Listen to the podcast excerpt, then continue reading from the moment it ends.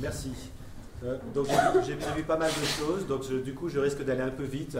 Si jamais vous trouvez que je vais trop vite, n'hésitez pas à m'interrompre, à me dire qu'il y a des choses qui ne sont pas claires et que vous aimeriez que je vous explicite un peu plus comment je suis passé d'un argument à un autre éventuellement. Voilà. Donc euh, en fait je crois que Monica avait parlé du fait que je, travaillais dans les sciences de la conservation. Euh, donc j'ai pas prévu de diapositive là-dessus, mais je effectivement je pense qu'il faut que je l'explicite. Donc, à l'origine, en fait, les sciences de la conservation qui sont créées dans les années 80, en fait, à l'origine, s'appelle biologie de la conservation. Biologie de la conservation, pourquoi? Bah, Parce que c'est une discipline qui est créée par les biologistes, qui voient le déclin de la biodiversité, hein, donc les extinctions d'espèces, les déclins d'abondance de différentes espèces communes, et donc qui créent une discipline. Alors il y a deux particularités à cette discipline, c'est que dès le départ elle est interdisciplinaire, hein, c'est-à-dire qu'elle se veut effectivement science humaine, et de ce point de vue-là, on peut trouver que l'intitulé Biologie de la conservation, évidemment, ça n'a pas été à droit du tout, hein, c'était une très mauvaise idée. Sous le, temps, le journal de référence actuellement s'appelle encore Conservation Biology, hein, ou alors vous avez aussi Biological Conservation, donc là vous avez euh, une espèce d'inertie scientifique dont Marc nous a bien rendu compte à propos de la sociologie. Euh, donc maintenant on parle plutôt de science de la conservation. L'autre particularité, c'est que c'est une science de l'action.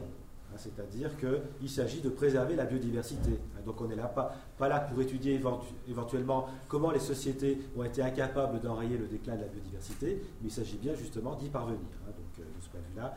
Donc on est euh, oui, sur quelque chose qui, est très, qui est très normatif dès le départ, et on n'est pas simplement dans la, dans la, contemplation et l'observation. Euh, voilà, donc ça c'était mon introduction. Alors maintenant, alors, bon, ça, fait, fait pas mal d'années hein, que j'enseigne en biologie de la conservation. Au début, je suis resté, effectivement, je venais d'une discipline, bon, j'avais fait de la génétique des populations, donc j'étais très, très disciplinaire. Euh, donc j'essayais d'être très rigoureux, enfin, comment dire, la rigueur euh, des sciences biophysiques m'apportait beaucoup, donc j'essayais d'être très précis sur ce que je pouvais dire sur le déclin de la biodiversité, donc de bien documenter quelles étaient les caractéristiques du déclin de la biodiversité et quelles en étaient les causes, mais très rapidement, s'aperçoit que ça ne nous passionne pas, ça n'intéresse pas beaucoup les étudiants. C'est qu'au bout d'un certain temps, où ils savent effectivement que la fragmentation des habitats, la surexploitation, le changement climatique, les invasions biologiques, tout ça, ce sont des causes de déclin de la biodiversité. Mais so what? Et maintenant, comment on fait? Et donc, il y a une demande effectivement très forte de l'ensemble du public d'essayer de leur expliciter comment, comment fait-on. Donc, on peut dire que de manière générale, la pression se fait sur quelle que soit la discipline d'où vous veniez, pour s'interroger effectivement sur comment les sociétés interagissent finalement avec la biodiversité, quels sont les mécanismes sociaux qui sont appliqués et comment il est souvent difficile de les contrecarrer et d'avoir des actions politiques qui puissent être efficaces dans la préservation de la biodiversité. Donc ce dont je vais vous parler aujourd'hui, c'est en fait des approches... Euh, alors personnellement, je suis modélisateur, hein, je travaille beaucoup dans le concept, donc des approches conceptuelles que j'essaye de m'approprier pour justement essayer d'avoir des, approches qui soient très ambitieuses en termes de préservation de, la biodiversité. Voilà, donc dans ces approches conceptuelles, alors il y a une notion qui est, qui est intéressante, donc qui est sans doute importante et que j'ai donc mis dans mon, dans mon titre, hein, qui est la notion de socio-écosystème. Alors la notion de socio-écosystème, y a, euh, le, comment dire, les disciplines universitaires sont très riches hein, dans le, dans la discussion sur qu'est-ce qu'un socio-écosystème. En France, il y a un débat à savoir aussi sur est-ce qu'il vaut mieux parler de socio-écosystème ou d'anthropo-écosystème. On va essayer d'éviter ce, débat universitaire. Euh, moi, ce qui paraît très important et très simple, c'est que ce qu'il y a surtout, c'est que vous avez des écosystèmes et des sociétés qui sont en interaction. Et donc là, vraiment, c'est la, notion qui est très importante. Et en interaction avec notamment une notion qui est très importante et une notion qui est qui, traverse l'ensemble des sciences, y compris la physique, c'est la notion de rétroaction. La notion de rétroaction très importante. La notion de rétroaction, eh c'est simplement que lorsque vous modifiez un élément, lorsque vous modifiez une interaction, que ce soit au sein de la société, que ce soit au sein des écosystèmes, eh vous avez tout un ensemble d'effets induits et éventuellement d'une rétroaction, c'est-à-dire qu'au bout d'un certain temps, eh vous avez un effet en retour sur votre élément. Cet effet en retour, la rétroaction, elle peut être soit positive, soit négative. Donc la rétroaction négative, ça stabilise le système, alors que la rétraction positive, ça déstabilise le système. Voilà. Donc ça, ça intéresse beaucoup euh, ceux qui s'intéressent effectivement de manière générale à la stabilité des systèmes.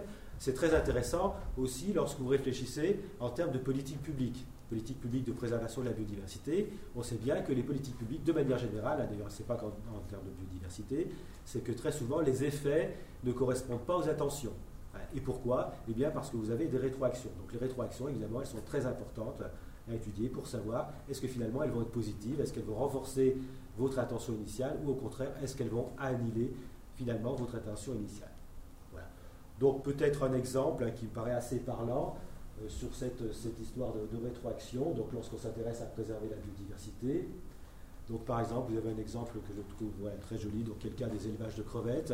Donc les élevages de crevettes, vous savez peut-être, donc ils se développent beaucoup par exemple dans le sud-est asiatique. Hein. donc on transforme les mangroves en culture, en fer à crevette, et qui ensuite viennent chez les consommateurs en Europe. Et puis, ces élevages de crevettes eh bien, sont nourris grâce à de la farine de poisson qui très souvent est capturée, eh bien, notamment au large du Pérou. Donc vous voyez tout le problème que ça pose en termes de devenir de la biodiversité. Et toute la question se pose, eh bien, si jamais vous voulez éventuellement enrayer ces effets dont un certain nombre ne sont pas très positifs, où est-ce qu'il vaut mieux agir? Est-ce qu'il vaut mieux agir à la source, au moment de la transformation dans le sud-est asiatique, ou bien chez les consommateurs, sachant que vous êtes sur trois, trois sociétés qui sont quand même relativement différentes, hein, dont les, les relations avec l'environnement ne sont pas les mêmes, les enjeux en termes de, biodiversité ne sont pas les mêmes, et puis les rétroactions sociales sont évidemment très différentes. Donc là, on voit bien toute l'importance hein, de réfléchir en termes de rétroaction, de rétroactions qui sont à la fois locales et qui sont globales. Donc là, la notion de socio-écosystème, elle prend, elle prend évidemment tout son sens.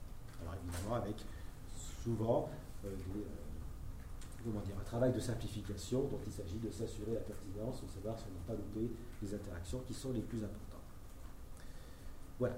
Donc socio-écosystème, hein, donc la, notion qui vraiment euh, permet euh, finalement de, réfléchir à l'interaction entre les sciences de la nature et les sciences, les sciences humaines et sociales. Hein, euh, ces interactions, évidemment, ben, comme Jeanne Doudou l'a dit et comme nous sommes un certain nombre à l'avoir réalisé, effectivement, c'est tout, à fait, tout à fait indispensable de réfléchir, prendre en compte les entre ces deux types de disciplines. Voilà. Alors maintenant, euh, la, question qui, se pose, euh, c'est finalement, est-ce qu'on n'a pas besoin d'outils, d'outils conceptuels pour formaliser finalement ces interactions, de formaliser les interactions entre les sociétés, entre les sociétés et les écosystèmes? Donc c'est ce dont je voudrais parler aujourd'hui.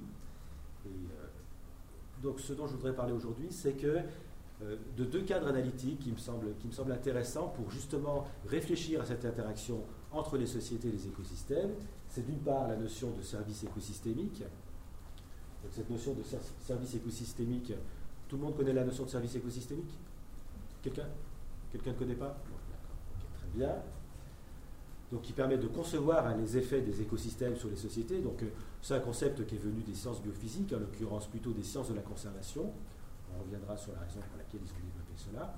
Et puis l'autre notion, euh, qui est une notion qui est beaucoup plus englobante, euh, qui ne vient pas des sciences biophysiques cette fois-ci, qui vient plutôt des sciences sociales, qui est la notion de capacité centrale. Tout le monde connaît la notion de capacité centrale? Je, développerai un peu. Qui semble un cadre, un cadre de philosophie politique particulièrement séduisant pour finalement repenser les questions, les questions d'environnement. Parce que vous savez sans doute les questions de biodiversité, souvent, c'est des questions qui sont, prises, qui sont prises à la marge, finalement, dans les, euh, dans les cadres de la philosophie politique, et il y a besoin, finalement, d'avoir un cadre qui soit général, qui permette de faire, finalement, que nos interactions avec l'environnement puissent être pleinement prises en compte hein, dans, les, réflexions de, la philosophie politique. Voilà, évidemment. Donc j'essaierai de parler des conséquences que peuvent en tirer les écologues qui travaillent sur la biodiversité de ces, cadres, de ces deux cadres analytiques. Donc la notion de service écosystémique, bon, je suppose que vous connaissez tous cette figure. Hein. Euh, il y, a deux choses, si je, voulais montrer, euh, c'est parce que je voudrais, insister sur, deux choses à propos de cette figure. Euh, la première, mais je vais peut-être... Je, vais revenir sur cette figure après. c'est que la, notion de service écosystémique, en fait, c'est une notion qui pour, pour, un agronome et pour un écologue, d'ailleurs même je pense pour les sciences sociales, est une notion qui est assez banale, c'est-à-dire que les sociétés dépendent des écosystèmes. Elles dépendent des écosystèmes, et ça c'est vrai depuis l'origine des sociétés. Hein, c'est-à-dire que pour se nourrir, effectivement, toute société a besoin de développer des activités, qu'elles soient de la chasse-cueillette ou de l'agriculture. Donc à travers ces activités, effectivement, les écosystèmes fournissent, fournissent des services. D'accord? Donc ça c'est, on peut dire, c'est inhérent, inhérent à la société. Euh, ce qui est peut-être moins évident, mais qui est aussi très ancien, c'est qu'il y a toute la partie aussi esthétique, qualité de vie, qui est aussi euh, la prise en compte sociale de la biodiversité à travers l'esthétique et la qualité de vie, elle aussi fort ancienne. Hein, le, château, de Versailles, les jardins du château de Versailles, par exemple, jouent sur la biodiversité. La biodiversité est un acteur important dans la qualité des châteaux de Versailles. L'écotourisme est une activité qui s'est développée depuis, depuis très longtemps. Hein, qui est très, valorisée. Donc effectivement, la place de la biodiversité dans la qualité de vie, dans l'esthétique, c'est quelque chose qui est, euh, euh, qui est ancien, qui est ancien et qui est bien reconnu. C'est-à-dire que pour prendre le cas de la France, hein, le tourisme, par exemple, est une activité économique très importante et dans ce tourisme, la qualité des paysages joue un rôle important et cette qualité du paysage, des paysages, il y a tout un ensemble de lois qui existent et la France, effectivement, gère la qualité de ces paysages parce qu'elle sait bien que c'est une source, une source d'un certain nombre de bénéfices sociaux. Mais ce qui est nouveau dans la notion de service écosystémique, c'est la notion de régulation environnementale. La notion de régulation environnementale, elle fait surgir de nouveaux, enjeux sociaux. Et de ce point de vue-là, ce qui est vraiment très intéressant, c'est qu'elle permet de, faire percoler finalement dans les sciences sociales le fait que, eh bien, il y a des enjeux dans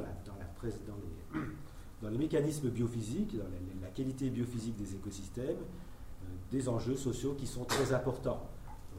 Ces, écosystèmes assurent la régulation du climat, la purification de l'air, le contrôle biologique, la prévention des épidémies, donc là, sort de nouveaux enjeux sociaux et de nouveaux enjeux biophysiques. L'exemple très classique, c'est l'exemple des zones humides, qui jusqu'à récemment sont des zones que l'on essaie d'éliminer parce qu'elles sont impropres aux activités humaines, elles sont facteurs de risque hein, avec les, maladies, et puis avec la notion de service écosystémique, eh vous avez un changement de 180 degrés, c'est-à-dire qu'on s'aperçoit que finalement, eh ces zones humides, elles sont très intéressantes sur le plan social, elles sont souvent beaucoup plus intéressantes qu'un champ agricole. D'accord? Donc là, on a quelque chose qui est vraiment euh, qui, amène une révision très importante finalement de, de notre conception des écosystèmes.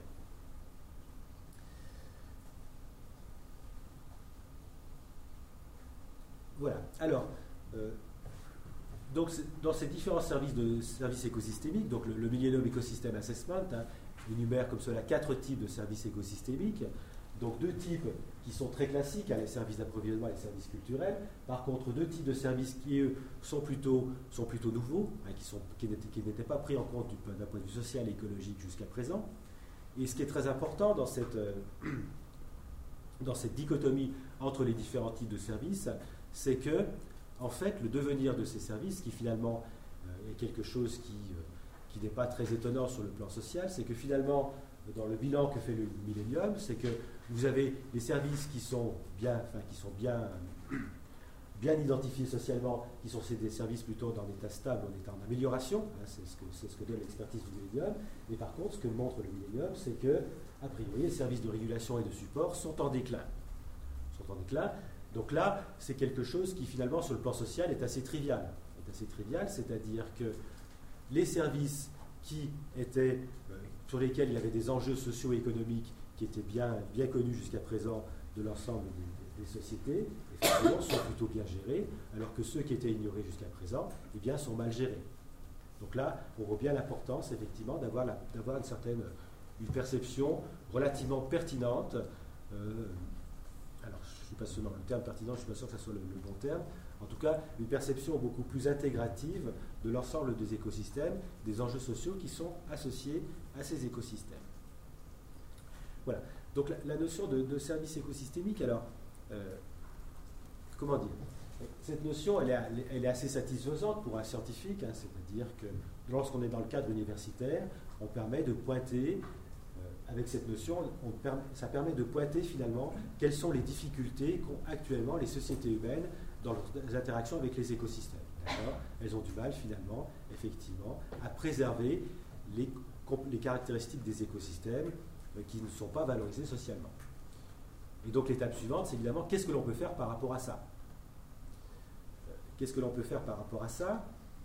Euh, Donc là, ça devient, un peu plus compliqué. Alors, cette notion de, service écosystémique, finalement, oui, peut-être la chose sur laquelle je, devrais insister aussi, c'est que ce que j'essaie de représenter dans la figure aussi, c'est que en fait, ces services d'approvisionnement et ces services culturels dépendent des services de régulation de support. Hein. C'est-à-dire que le fonctionnement général des écosystèmes dépend des services de régulation de support. Donc on voit bien, euh, le, problème qu'ont les sociétés humaines finalement, c'est que en valorisant que la partie en quelque sorte émergée de l'iceberg, eh bien, elles mettent en danger toute la partie dont dépend finalement l'ensemble, l'ensemble des activités, sociales. Et finalement, la, conclusion que l'on peut tirer de ça, c'est que on remet en cause finalement la, hiérarchie sociale. Hein, il y a nécessité de remettre en cause la, hiérarchie sociale, hiérarchie qui se fait plutôt en faveur des services d'approvisionnement et des services culturels. Il va falloir finalement remettre en avant les services de régulation et de support. Et donc toute la difficulté, c'est de savoir comment on peut effectivement euh, bousculer cette hiérarchie, hein, mettre en avant les services de régulation et de support. Donc là, on est en pleine, interdisciplinarité. Euh, et donc, dans cette interdisciplinarité, euh, en fait, l'économie joue un rôle sans doute assez, assez important. Assez important. Donc là, je voulais, vous présenter un travail, un travail qui, a été, fait récemment dans le, domaine et qui permet de, bien expliciter peut-être toutes les, comment dire, toutes les difficultés qu'il peut y avoir dans cette interaction entre sciences de la nature et sciences humaines et sociales.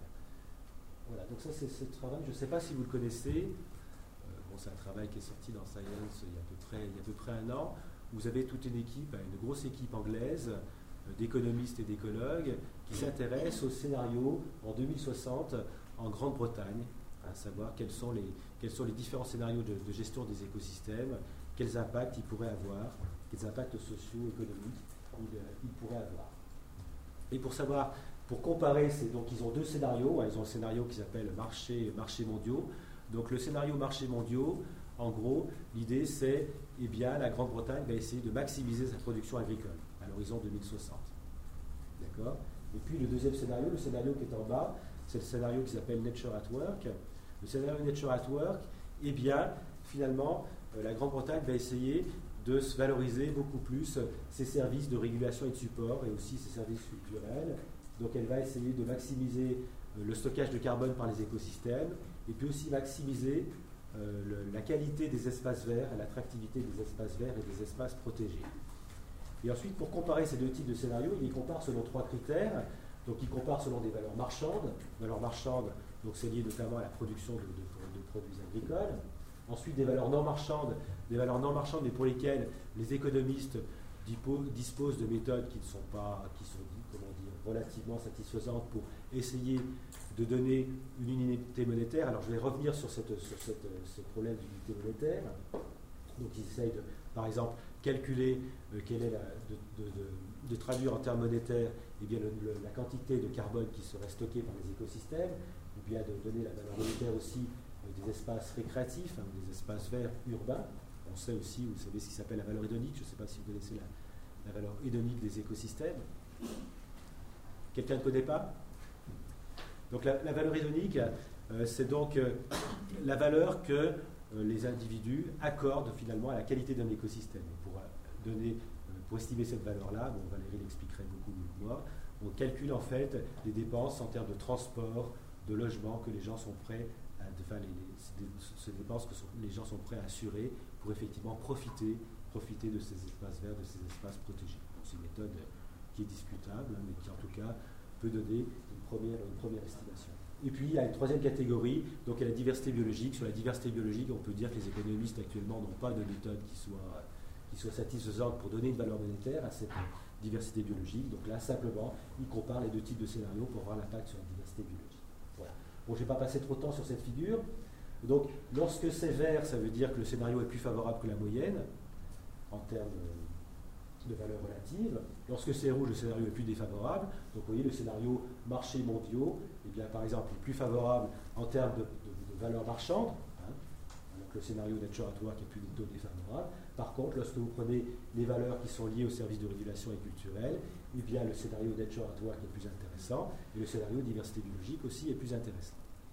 Alors, un résultat qui est vraiment très intéressant dans, ce travail, et c'est pour ça que je vous le présente, parce qu'il pose, de, grosses, d'énormes questions euh, scientifiques, c'est que ensuite euh, les, scientifiques en fait euh, additionnent les valeurs monétaires qu'ils ont, qu'ils ont eues, et en fait ils en concluent que lorsqu'ils additionnent ces valeurs, en fait le scénario Nature at Work est un scénario qui est massivement plus intéressant, globalement, que le scénario World Market. massivement, c'est-à-dire que c'est de l'ordre de 20 milliards d'euros par an. Donc, ça veut dire que dans l'intérêt général de la Grande-Bretagne, eh il vaudrait mieux désintensifier l'agriculture. Voyez? Donc ça, c'est un résultat apporté par des méthodes économiques, des méthodes économiques qui sont plutôt approximatives, hein, parce qu'on utilise notamment la valeur hédonique des écosystèmes. Mais ces méthodes économiques approximatives, elles donnent un résultat qui est très spectaculaire, qui est très spectaculaire puisqu'elles suggèrent hein, que l'intérêt général est vraiment massivement en faveur de la préservation des écosystèmes. Donc ça pose d'énormes difficultés scientifiques parce que, euh, vous voyez, on est en train d'additionner euh, des valeurs qui finalement alors, on a des valeurs marchandes et des valeurs non marchandes, et ces valeurs marchandes et non marchandes, en fait, correspondent à des interactions sociales qui ne sont pas du tout du même ordre. Hein. Interactions marchandes, bon, c'est des interactions qui sont bien connues, qui sont régulées par tout un ensemble de, mécanismes. Les valeurs non marchandes, c'est des, interactions sociales qui sont très mal régulées, sur lesquelles donc, on a des méthodes très approximatives. Donc, est-ce que l'on peut peser l'une par rapport à l'autre? Donc là, évidemment, on est sur quelque chose qui est très, euh, sur lequel il est difficile difficile de répondre.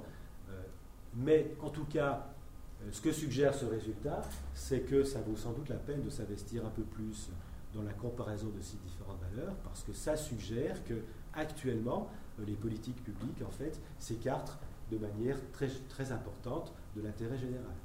D'accord? Donc c'est en ça que ce résultat interpelle. je vous rappelle, je viens des sciences de la conservation, donc nous on est dans une science de l'action, hein, c'est-à-dire qu'on essaie de savoir comment mieux préserver la biodiversité.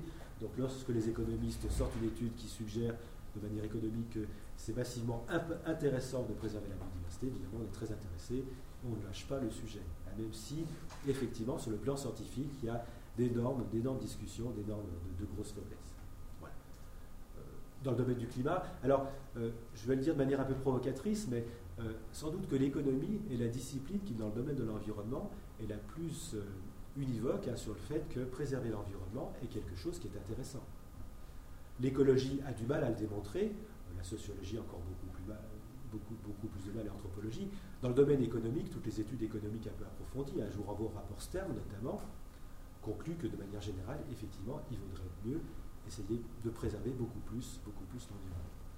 Donc, tout ça pour expliciter pourquoi euh, les sciences de la conservation s'intéressent particulièrement, particulièrement à, l'économie, parce qu'elles fournissent, fournit effectivement des résultats qui nous, qui nous interpellent de manière générale. Alors, par ailleurs, c'est vrai, petite parenthèse épistémologique, entre l'économie et l'écologie, euh, il y a tout un ensemble d'affinités, hein, parce qu'on utilise des outils qui sont assez semblables, la modélisation, la théorie des jeux. On a malheureusement aussi un biais, euh, alors je pense que ce n'est pas un biais idéologique, c'est un biais méthodologique la compétition est vraiment le facteur euh, majeur, aussi bien en écologie qu'en économie. Et je pense que parce que la compétition, en fait, c'est beaucoup plus facile à étudier, aussi bien en écologie qu'en économie, parce que ça a des effets brutaux et à court terme. Donc ça, c'est facile à étudier scientifiquement. Les effets de la coopération, aussi bien en écologie qu'en économie, c'est des effets qui sont en général beaucoup plus diffus, beaucoup plus long terme. Donc là, faire des études scientifiques rigoureuses sur la coopération, c'est beaucoup plus difficile. Mais oui, je pense que c'est plus un biais méthodologique. Ça ne veut pas dire pour autant que, aussi bien les économistes que les écologues, pensent que de manière générale, la compétition est beaucoup plus importante que la, coopération. Voilà, ça c'était ma parenthèse épistémologique. Euh, voilà, euh, il y a un autre cas peut-être qui. Bon, je vais peut-être peut laisser tomber ce cas-là. Voilà, alors je voulais aussi vous présenter cette, euh, figure-là. Alors, cette figure-là, donc, il y a une notion que, pour terminer sur cet aspect économique, la notion de valeur économique totale. Euh,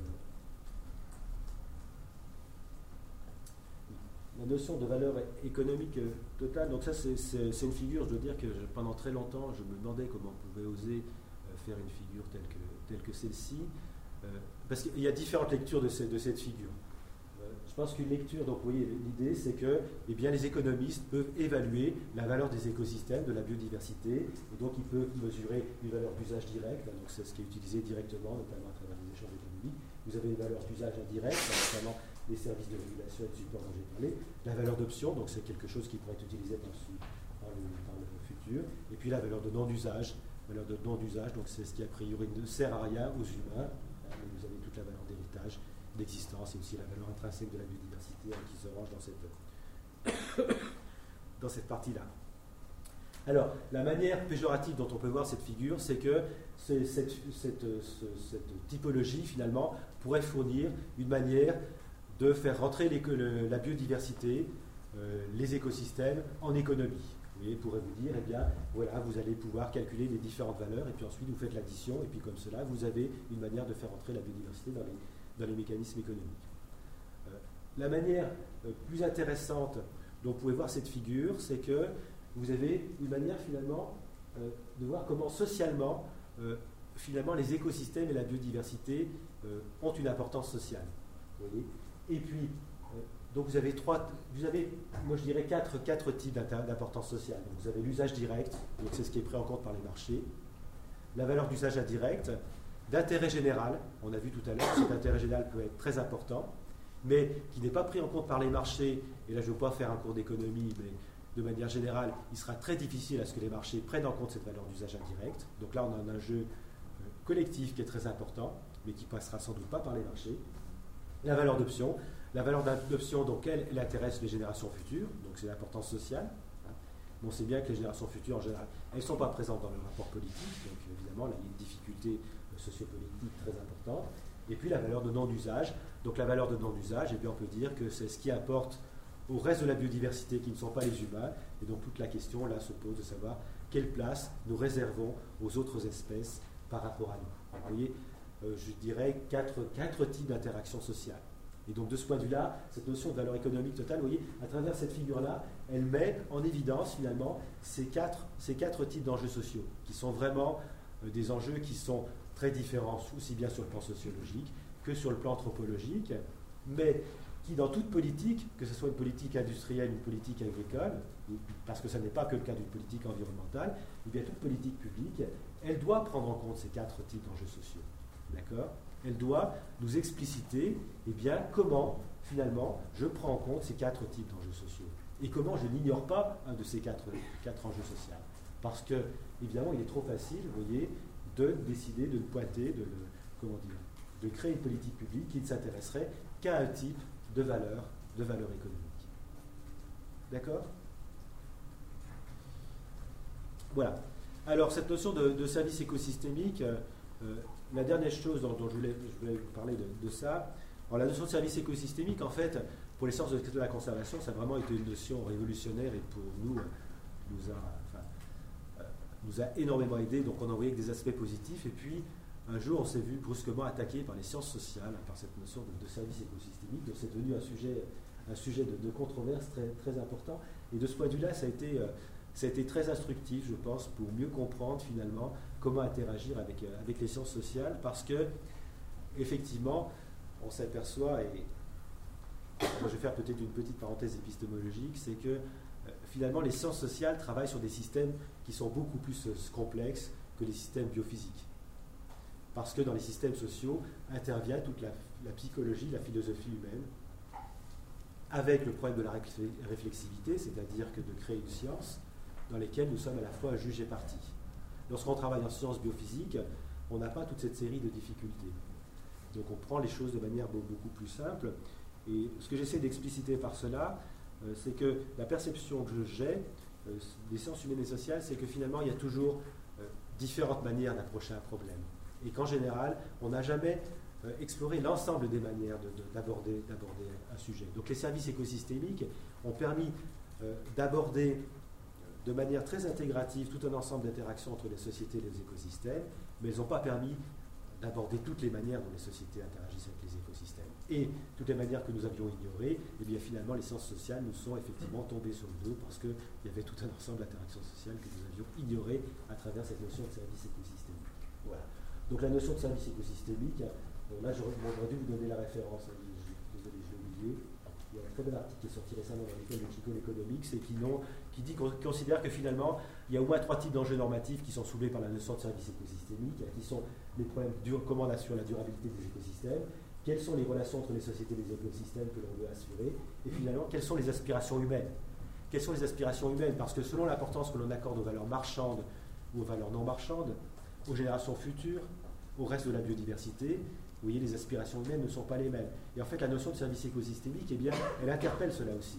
Donc forcément, oui, elle déstabilise tout un ensemble de présupposés, donc c'est normal que quelque part, eh bien, effectivement, elle ait provoqué toute une série de réactions. donc là, vous avez deux types de réactions, nature à vendre, et puis le paiement pour services écosystémiques, comme le fétichisme et la marchandisation, euh, qui est quelque chose, euh, alors je, vais le dire, je veux le dire surtout sans, pas en termes péjoratifs, mais qui pour nous correspond à un contresens. Parce que lorsque la notion de service écosystémique a été développée par les sciences de la conservation, c'était pour s'opposer finalement au fait que la biodiversité ne soit prise que par sa valeur marchande. Parce que la valeur marchande de la biodiversité est prise en compte à travers l'agriculture. Donc il s'agissait bien de s'opposer à l'extension de l'agriculture, donc à l'extension de la valeur marchande de la biodiversité, en expliquant qu'il y avait d'autres types de valeurs. Vous voyez, qu'il n'y avait pas que la valeur marchande, il y avait tous ces autres types de valeurs. Alors, en l'occurrence, euh, il y a une unité qui a été utilisée, mais qui est une métrique. Parce que dans les sciences biophysiques, on aime beaucoup avoir des métriques, vous voyez, pour faire des additions, etc. Donc la monnaie, évidemment, c'est une métrique sociale qui est très utile parce qu'elle est très utilisée. Il y a toute une série de méthodes. Donc, euh, j'allais dire que innocemment, les sciences de la conservation ont pris la métrique, la métrique sociale, hein, qui, est la plus, qui est la plus utile. Et puis aussi parce que les sciences de la conservation sont les sciences de la communication. C'est-à-dire que vous voulez toucher l'ensemble des publics. Et toucher l'ensemble des publics, ça veut dire qu'il faut être compréhensible. Évidemment, la monnaie, la monnaie, c'est une métrique sociale que, en général, chacun comprend. Donc c'est pour ça que la monnaie, effectivement, était, a été très utilisée, notamment pour mesurer des valeurs d'usage indirect, d'accord? Mais ce n'est pas parce qu'on utilise la monnaie pour estimer la valeur d'usage indirect que ça veut dire pour autant que l'on prône l'extension des marchés. Mais là, évidemment, sans le savoir, au départ, les sciences de la conservation ont touché à un débat assez profond dans les sciences sociales hein, qui est autour de l'extension des marchés. Euh, tout en considérant, euh, alors innocemment d'un côté, quand même, je, l'ai dit tout à l'heure, hein, mais bon, on ne va pas le voir aujourd'hui, mais il y a tout un ensemble de raisons biophysiques qui font que de toute façon, ces fonctions de protection et de régulation, elles ne sont pas marchandisables. De toute manière, elles ne pourront pas être sur les marchés. D'accord? Donc de ce point de vue-là, le, danger semblait relativement basse, même si en fait il y a des manières indirectes en tout cas de marquer les rapports sociaux à travers ces, fonctions, ces valeurs d'usage indirect. Voilà. Là, je suis en train de rentrer dans un débat sur lequel je ne voulais pas rentrer, mais on y reviendra, peut-être. Voilà. effectivement, c'est une difficulté. Bon, déjà dit. Voilà.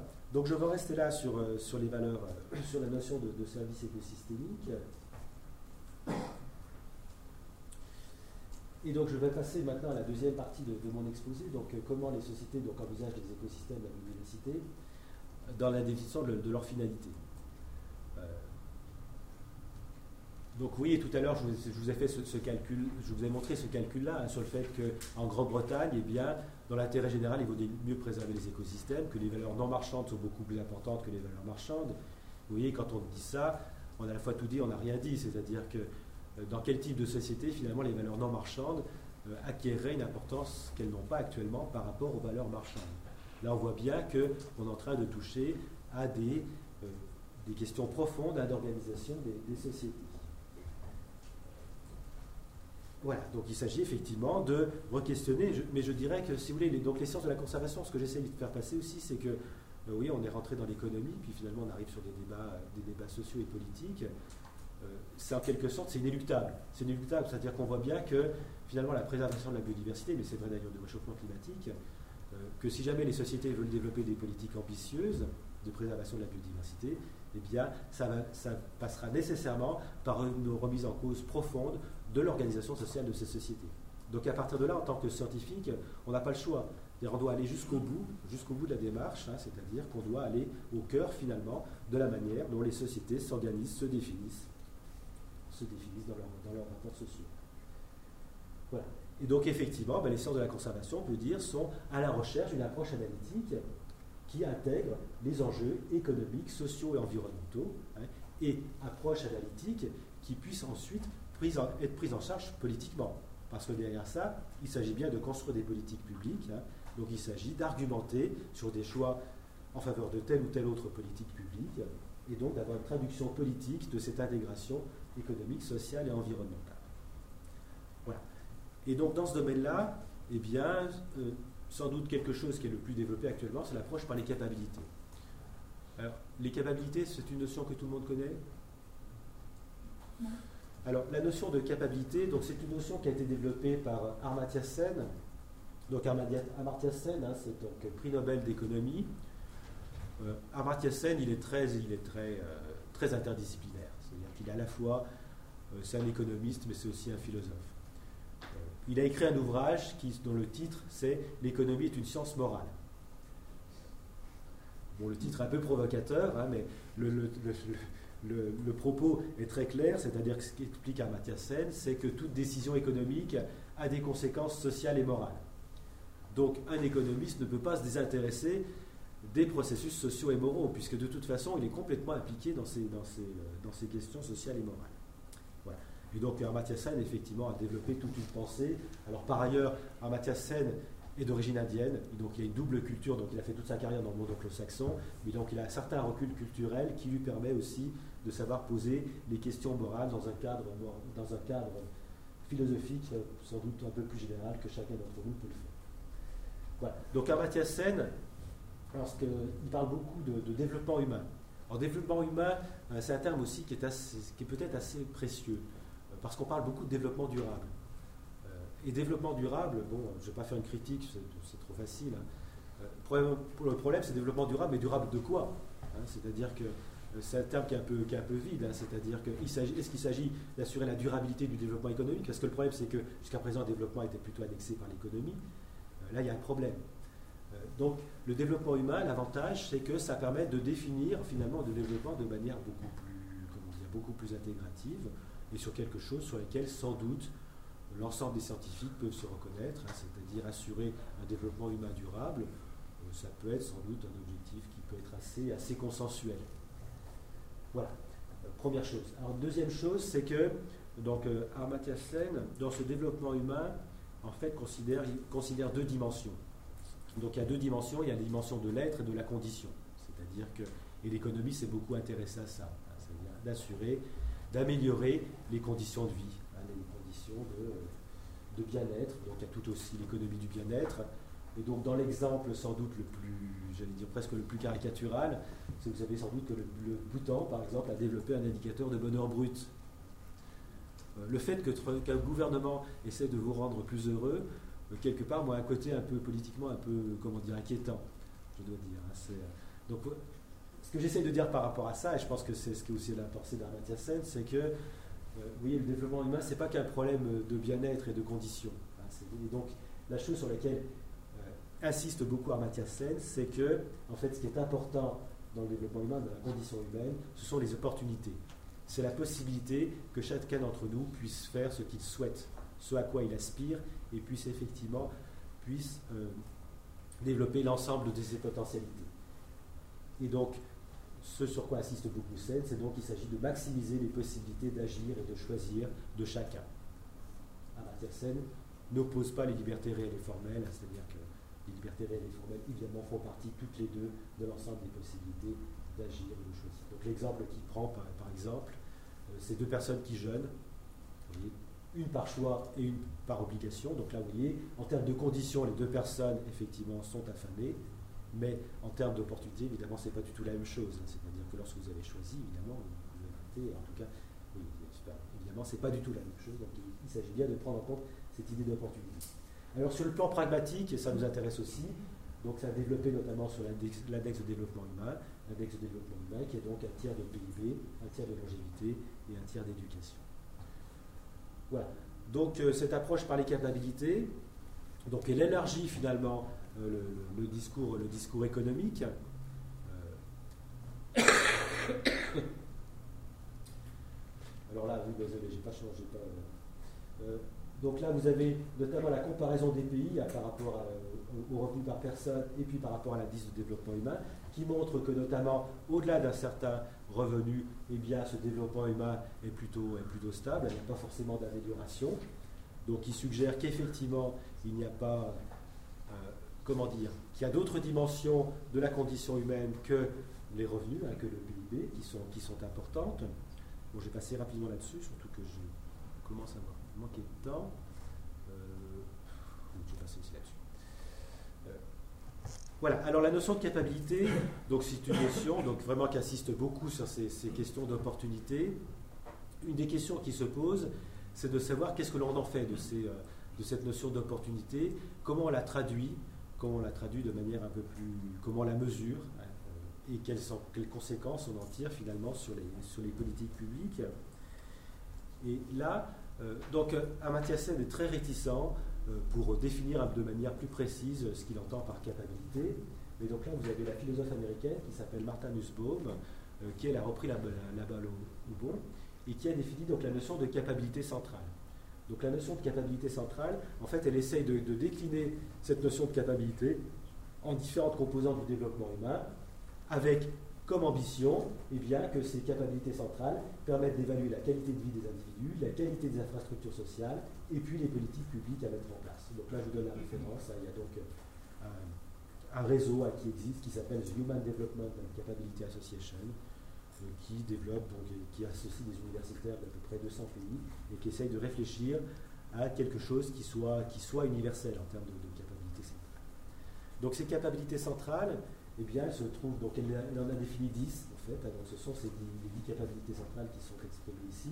Donc vous avez des choses hein, qui sont assez classiques, hein, qui sont donc la longévité, la santé, la liberté corporelle, la raison pratique aussi, euh, les réseaux sociaux, ce qu'on appelle, ce qui, s'appelle en anglais l'affiliation sociale, hein, donc l'ensemble des, possibilités sociales dont on dispose, donc qui sont très importantes dans une opportunité d'agir. Hein. Et donc ça, il y a de très beaux travaux, et quand les fait, je ne sais pas, c'est plutôt par des sociologues ou des économistes, qui montrent bien effectivement l'importance d'un réseau social hein, pour, tout un ensemble. Excusez-moi, ça veut dire quoi, raison pratique La raison pratique, euh, c'est la capacité de raisonner de raisonner, d'avoir du recul par rapport à son environnement, de définir ses priorités, de définir ses possibilités.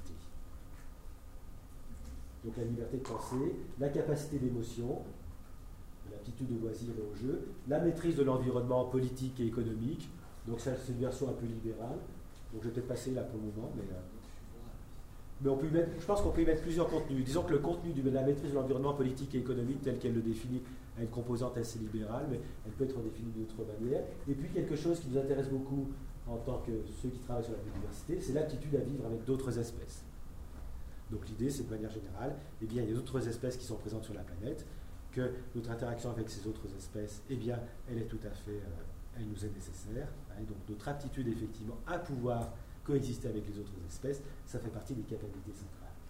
Et donc en fait, eh bien, l'objectif du développement humain, eh bien, ça va être que chacun puisse atteindre alors une valeur minimale en ce qui concerne ses valeurs, ses capacités centrales. C'est-à-dire que, eh bien, la définition de la pauvreté, c'est le fait d'avoir de ne pas, pas d'avoir un réseau social qui soit insuffisant, une raison pratique insuffisante, hein, donc de ne pas pouvoir réussir une de ces dix capacités centrales. D'accord? Donc vous voyez, à travers, euh, donc à travers ce, schéma-là, on voit tout un ensemble de possibilités qui se, développent, hein, d'évaluer notamment eh la, qualité, de vie des individus dans un pays. Hein. vous pouvez essayer de commencer à regarder eh comment ces capacités centrales sont, assurées hein, et comment les, politiques publiques pourraient éventuellement améliorer certaines de ces, de capacités centrales, éventuellement dans quelles dans, dans, quelle un pays peut être un peu faible.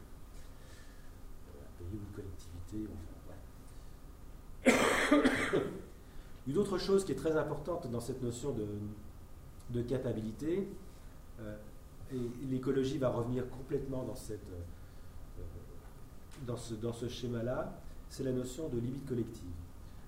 Donc ça, été développé par une politiste américaine qui s'appelle Brina Holland, donc Brina Hollande euh, s'intéresse beaucoup en fait aux négociations euh, politiques autour des lois environnementales aux États-Unis. Il y a tout un ensemble, il y a tout un, contexte législatif sur lequel il y a des, combats assez, importants. Et donc Brina Hollande a essayé de voir dans quelle mesure, dans ces conflits environnementaux, finalement, la notion de capacité centrale pouvait, être, importante. Et par rapport à ça, elle définit notamment la notion de métacapabilité de métacapabilité, c'est-à-dire que l'idée, c'est que, en fait, eh pour que les individus puissent atteindre ces différentes capacités centrales, il faut une certaine qualité de l'environnement. C'est-à-dire que si vous avez un environnement très dégradé, bon, l'exemple brutal, ça serait par exemple si vos sols agricoles deviennent complètement stériles, À ce moment-là, vous ne pourrez plus vous nourrir. Et à ce moment-là, il y a tout un ensemble de capacités centrales qui ne sont plus assurables. D'accord? Donc l'idée, c'est que la qualité de l'environnement, elle est nécessaire à atteindre ces capacités centrales. D'accord? Donc finalement, avec la notion de métacapabilité et de qualité de l'environnement, elle arrive à intégrer finalement la qualité de l'environnement au cœur de ce travail de philosophie et de, ce philosophie, de philosophie politique. Ok? Et l'autre chose qui est, très fort dans cette notion de, métacapabilité, euh, c'est que finalement elle fournit, donc comme je l'ai dit, un contenu politique à la notion de citoyenneté mondiale et lit les politiques publiques des différents pays. Pourquoi? Alors l'exemple qu'elle prend dans son bouquin, le bouquin de 2014, je n'ai pas donné la référence, elle vient de sortir un bouquin là-dessus, sur comment ça peut être utilisé en politique publique, hein, la, notion de, de capacité centrale, c'est que, par exemple, vous avez un 4x4 qui émet énormément de gaz à effet de serre. Eh bien, ces émissions de gaz à effet de serre, quel, effet ça a? Eh bien, ça fait monter le niveau de la mer au Bangladesh, à l'autre bout de la planète. Donc, quelque part, vous empêchez un, ensemble d'individus d'atteindre leur capacité centrale. Donc, finalement, euh, vous, euh, vous attentez à leur liberté, à leurs possibilités, opportunités, donc leur liberté. Donc, ce qui est très fort dans son, dans son, dans son travail, c'est que finalement, vous savez qu'un principe très important, c'est que la liberté des uns s'arrête où commence celle des autres. Donc là, en fait, à travers vos émissions de gaz à effet de serre trop importantes, vous êtes en train d'attenter aux libertés d'autres individus de la planète. Donc ce qui, est, très intéressant dans cette notion, c'est que même à travers le principe libéral, qui n'est pas forcément, qui est en général le plus hostile finalement à des politiques environnementales qui a un souci collectif, eh bien à travers cette notion de capacité centrale, de métacapabilité, elle permet de réhabiliter une mode politique environnementale et justifier, même avec le principe libéral, de respect de la liberté des autres. Alors l'autre exemple qu'on pourrait prendre, hein, c'est le cas de la consommation de viande bovine. Oui, si votre consommation de viande bovine arrive, a pour effet de déforester l'Amazone, et eh bien là aussi vous allez avoir tout un ensemble de conséquences environnementales désagréables chez d'autres individus, vous empêchez d'atteindre leur capacité centrale, donc là aussi, eh bien, vous attentez à la liberté d'autres individus.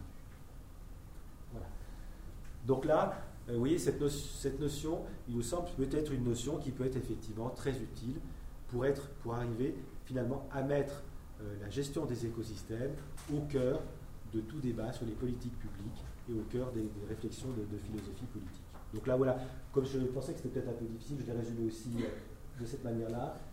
Avec la notion de sphère d'influence que, j'aime bien, notion de sphère d'influence, c'est-à-dire que eh bien, chacun d'entre nous a droit à atteindre au moins une valeur minimale, hein, qui est la définition de la pauvreté, c'est-à-dire lorsqu'on a de ça, on est pauvre, mais où il y a aussi une valeur maximale. C'est-à-dire, eh bien, il ne faut pas que notre sphère d'influence devienne trop importante, parce qu'elle devient trop importante, et eh bien à partir de là, on empêche, on va forcément, on va forcer d'autres personnes à rentrer dans la pauvreté, Parce que les ressources de la planète sont limitées. Voilà. Donc je voulais, je ne sais pas, 40 là, donc je voulais terminer très rapidement euh, pour dire comment je, traduis tout ça euh, dans le domaine de la biodiversité, de la biologie de la conservation. Euh, alors la biologie de la conservation, donc je voulais très vite. Donc là vous avez trois socio-écosystèmes, hein, trois socio-écosystèmes européens, et on voit bien que les enjeux donc, de biodiversité ne sont pas les mêmes dans ces trois types de socio-écosystèmes très, très sauvage, avec un lynx ibérique. Là, vous avez un paysage agricole, donc la présence humaine n'est pas décelable, on voit bien qu'elle doit être très importante, et puis là en ville. Donc dans ces trois types de socio-écosystèmes, on a des enjeux de biodiversité, mais qui ne sont pas du même ordre. Donc ça, c'est quelque chose qui nous paraît très important hein, dans la, réflexion sur la, biologie de la conservation. Et très souvent, euh, enfin non, je ne devrais pas dire ça très souvent, mais en tout cas, euh, il y a parfois des caricatures finalement de la préservation de la biodiversité, et ces caricatures de la préservation de la biodiversité, en fait, ce qu'elles font, c'est qu'elles font un travail de translation, c'est-à-dire que finalement, elles prennent un enjeu de préservation de la biodiversité d'un socio-écosystème et puis elles traduisent dans un autre socio-écosystème en expliquant que préserver tel type de biodiversité dans un autre type de socio-écosystème, c'est ridicule. Effectivement, c'est le cas, parce qu'il faut bien remplacer euh, les enjeux de la biodiversité dans son contexte social, c'est-à-dire que vous avez un socio-écosystème qui forme un tout. Voilà, j'espère que j'étais clair. Donc, que l'on considère, c'est qu'il y a trois types de biodiversité. Donc, il y a trois types d'enjeux. Il y a l'enjeu des espèces menacées, l'enjeu de la biodiversité ordinaire, hein, donc les espèces qui sont dans les écosystèmes qui nous entourent, et puis donc il y a la diversité génétique des espèces domestiquées, qui a d'autres enjeux qui est important d'un point de vue économique. Et là, vous voyez, vous avez des acteurs, des acteurs économiques, des acteurs sociaux, des acteurs économiques qui ne sont pas du tout, qui ne sont pas du tout les mêmes. Voilà.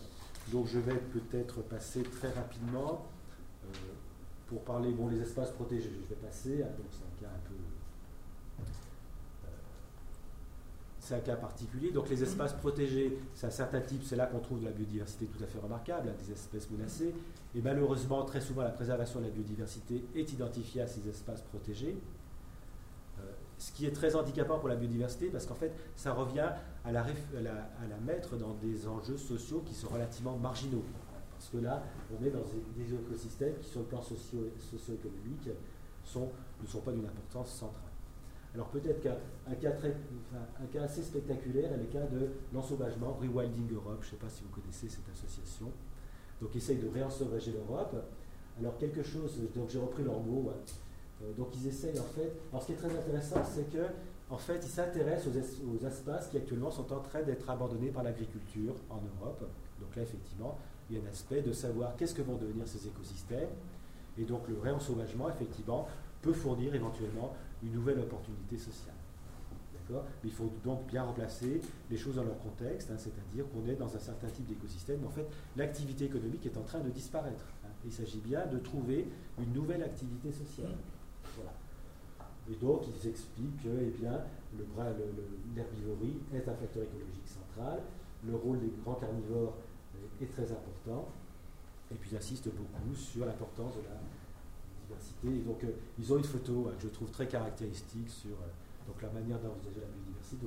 On a un certain type de biodiversité qui est, quand même très particulier. Donc, un espace un peu marginal avec un certain type spectaculaire de biodiversité. Voilà. Alors, après, ce qui est très important dans la biodiversité, hein, c'est la biodiversité ordinaire. Donc, la biodiversité ordinaire, c'est celle qui constitue le cœur de la biodiversité. Hein, donc, les mammifères, les insectes, tout, un ensemble de groupes qui ont un rôle fonctionnel très important et qui parfois ont des, dynamiques qui actuellement sont assez inquiétantes, que ce soit le cas des pollinisateurs, ou bien l'inversement, le cas des grands herbivores, hein, qui sont des espèces qui sont plutôt en prolifération et qui posent tout un ensemble de difficultés euh, sociales, sociales et écologiques. Voilà. Donc la biodiversité ordinaire, euh, donc tout un ensemble de conséquences, et donc un de, un de nos soucis en tant que biologiste de la conservation, c'est d'arriver à faire percoler l'importance de la biodiversité ordinaire à ce qu'elle soit bien prise en compte d'un point de vue social. Et donc, ce que l'on essaie de développer par rapport à ça, bon, ça je vais passer là-dessus, là aussi, euh, c'est en fait les sciences participatives. Donc, les sciences participatives, l'idée, c'est. Alors, la biodiversité ordinaire, en fait, comme elle est présente sur l'ensemble, l'ensemble des espaces, est très difficile à observer. On a besoin d'un grand nombre d'observateurs. Donc une manière de résoudre la difficulté, c'est de faire appel aux sciences participatives. Donc on a des réseaux d'observateurs qui collectent, les données hein, sur l'ensemble des espaces. Donc ce que font les chercheurs, c'est qu'ils fournissent des protocoles, des résultats d'analyse. Les, observateurs fournissent des données brutes qui sont analysées par les chercheurs. Donc là, on a une espèce de cercle vertueux qui peut se développer avec aussi une stratégie hein, de développement, aussi d'interaction avec les publics, les médias, les décideurs travers les participants et la recherche publique. Donc là, différentes manières aussi de toucher, de toucher finalement les différents pans de la société, sachant que la recherche publique n'est pas forcément la plus efficace et les participants de ces observatoires de biodiversité peuvent être très efficaces dans le développement de ces, choses-là. Alors j'ai peut-être dû. Euh, euh, donc ce que l'on fait, c'est que notamment donc, on développe hein, le suivi des oiseaux, des oiseaux communs, hein, qui montre le déclin très important des oiseaux communs. Donc ce que l'on fait pour ça, on a développé donc on a un observatoire donc qui se déploie, par exemple, sur mais en, Suisse vous avez la même chose, hein, le déploiement dans l'ensemble de, sites d'observation sur l'ensemble du territoire. Donc là, on a 10 000 points d'observation avec un millier d'ornithologues qui chaque année se déploient pour, observer la biodiversité. Une particularité de la Suisse, c'est que, je ne sais pas si c'est toujours le cas, mais jusqu'à présent, c'est qu'en fait les observateurs sont, payés. Vous avez un service fédéral qui s'occupe effectivement mais c'est très particulier à la Suisse, hein. c'est-à-dire que dans les autres pays de l'OCDE, on fait appel en fait au bénévolat. Hein. vous avez des observateurs se à travers les sciences participatives. C'est, le cas des États-Unis de la Grande-Bretagne. Les États-Unis ont ça depuis, euh, depuis 70 ans hein, et ça fonctionne bien avec un système de bénévolat. Euh, voilà, donc euh, ça se développe comme cela.